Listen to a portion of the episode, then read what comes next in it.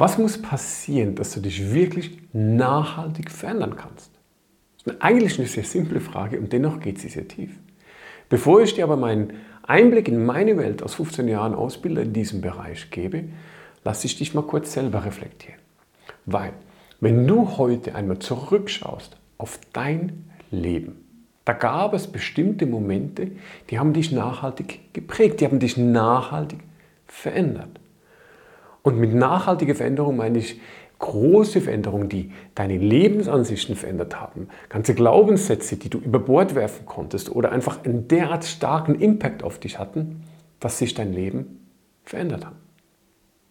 Und wenn du jetzt nämlich so zurückschaust, dann ist es ganz selten so, dass ein Gespräch mit einem Kumpel dazu dafür gesorgt hat oder dass du mit einem Coach darüber gesprochen hast, sondern es sind oftmals die intensiven Erlebnisse, die dich wirklich durchgerüttelt haben.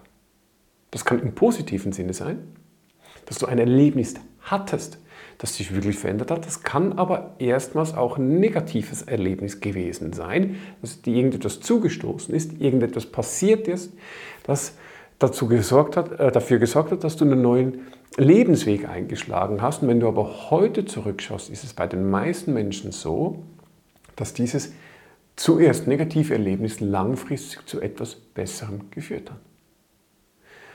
Und warum stelle ich dir diese Frage? Weil das ist eine Frage, die kommt auch immer wieder nach den Ausbildungen oder von Kunden, die eine Sitzung bei uns machen.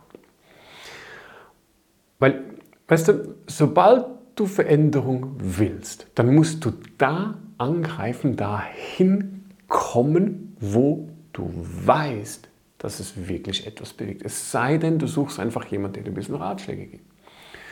Und jetzt sind wir so ein bisschen beim Thema Bewusstseinsspektrum. Ne? Wir haben gewisse Sachen, die wissen wir rationell und es gibt gewisse Sachen, die sind Unterbewusstsein oder auch energetisch, seelisch verankert.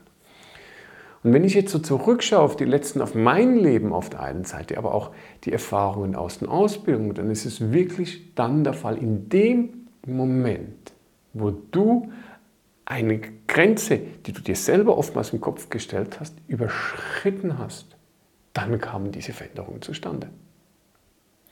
Und diese Grenze ist bei jedem ein bisschen anders. Beim einen ist sie schon relativ weit vorne, das heißt, es braucht gar nicht viel und da öffnen sich schon Pforten.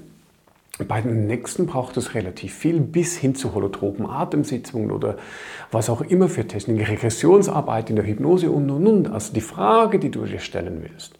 Und das ist das, was ich dir in diesem Video gerne mitgeben möchte. Wenn du dich verändern willst und du willst etwas nachhaltig verändern, wo liegt deine Komfortzone. Wo hört deine Komfortzone auf, wo du merkst, na, bis dahin fühle ich mich noch relativ wohl, aber wenn es darüber hinausgeht, dann passiert das. Das können Ängste sein, das können Angst loszulassen sein, was auch immer, das können verschiedene Aspekte sein. Hm?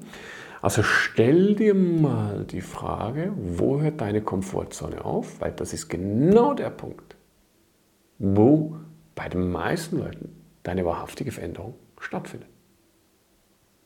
Und genau da solltest du anfangen zu arbeiten, wenn du dich wirklich verändern willst. Und wie du das auch lernen kannst oder wenn du dich selber oder lernen willst, wie du andere Menschen weiterbringen kannst und an diese Komfortzone bringen kannst und darüber hinaus, dann schau dir doch mal unsere Ausbildungen an. Sei es zum spirituellen Mentor Mind Spirit oder in Hypnosetherapie unter Mind Venture, weil da lernst du genau das, wie kannst du diesen Punkt der Menschen überschreiten, damit du sie wirklich nachhaltig verändern kannst.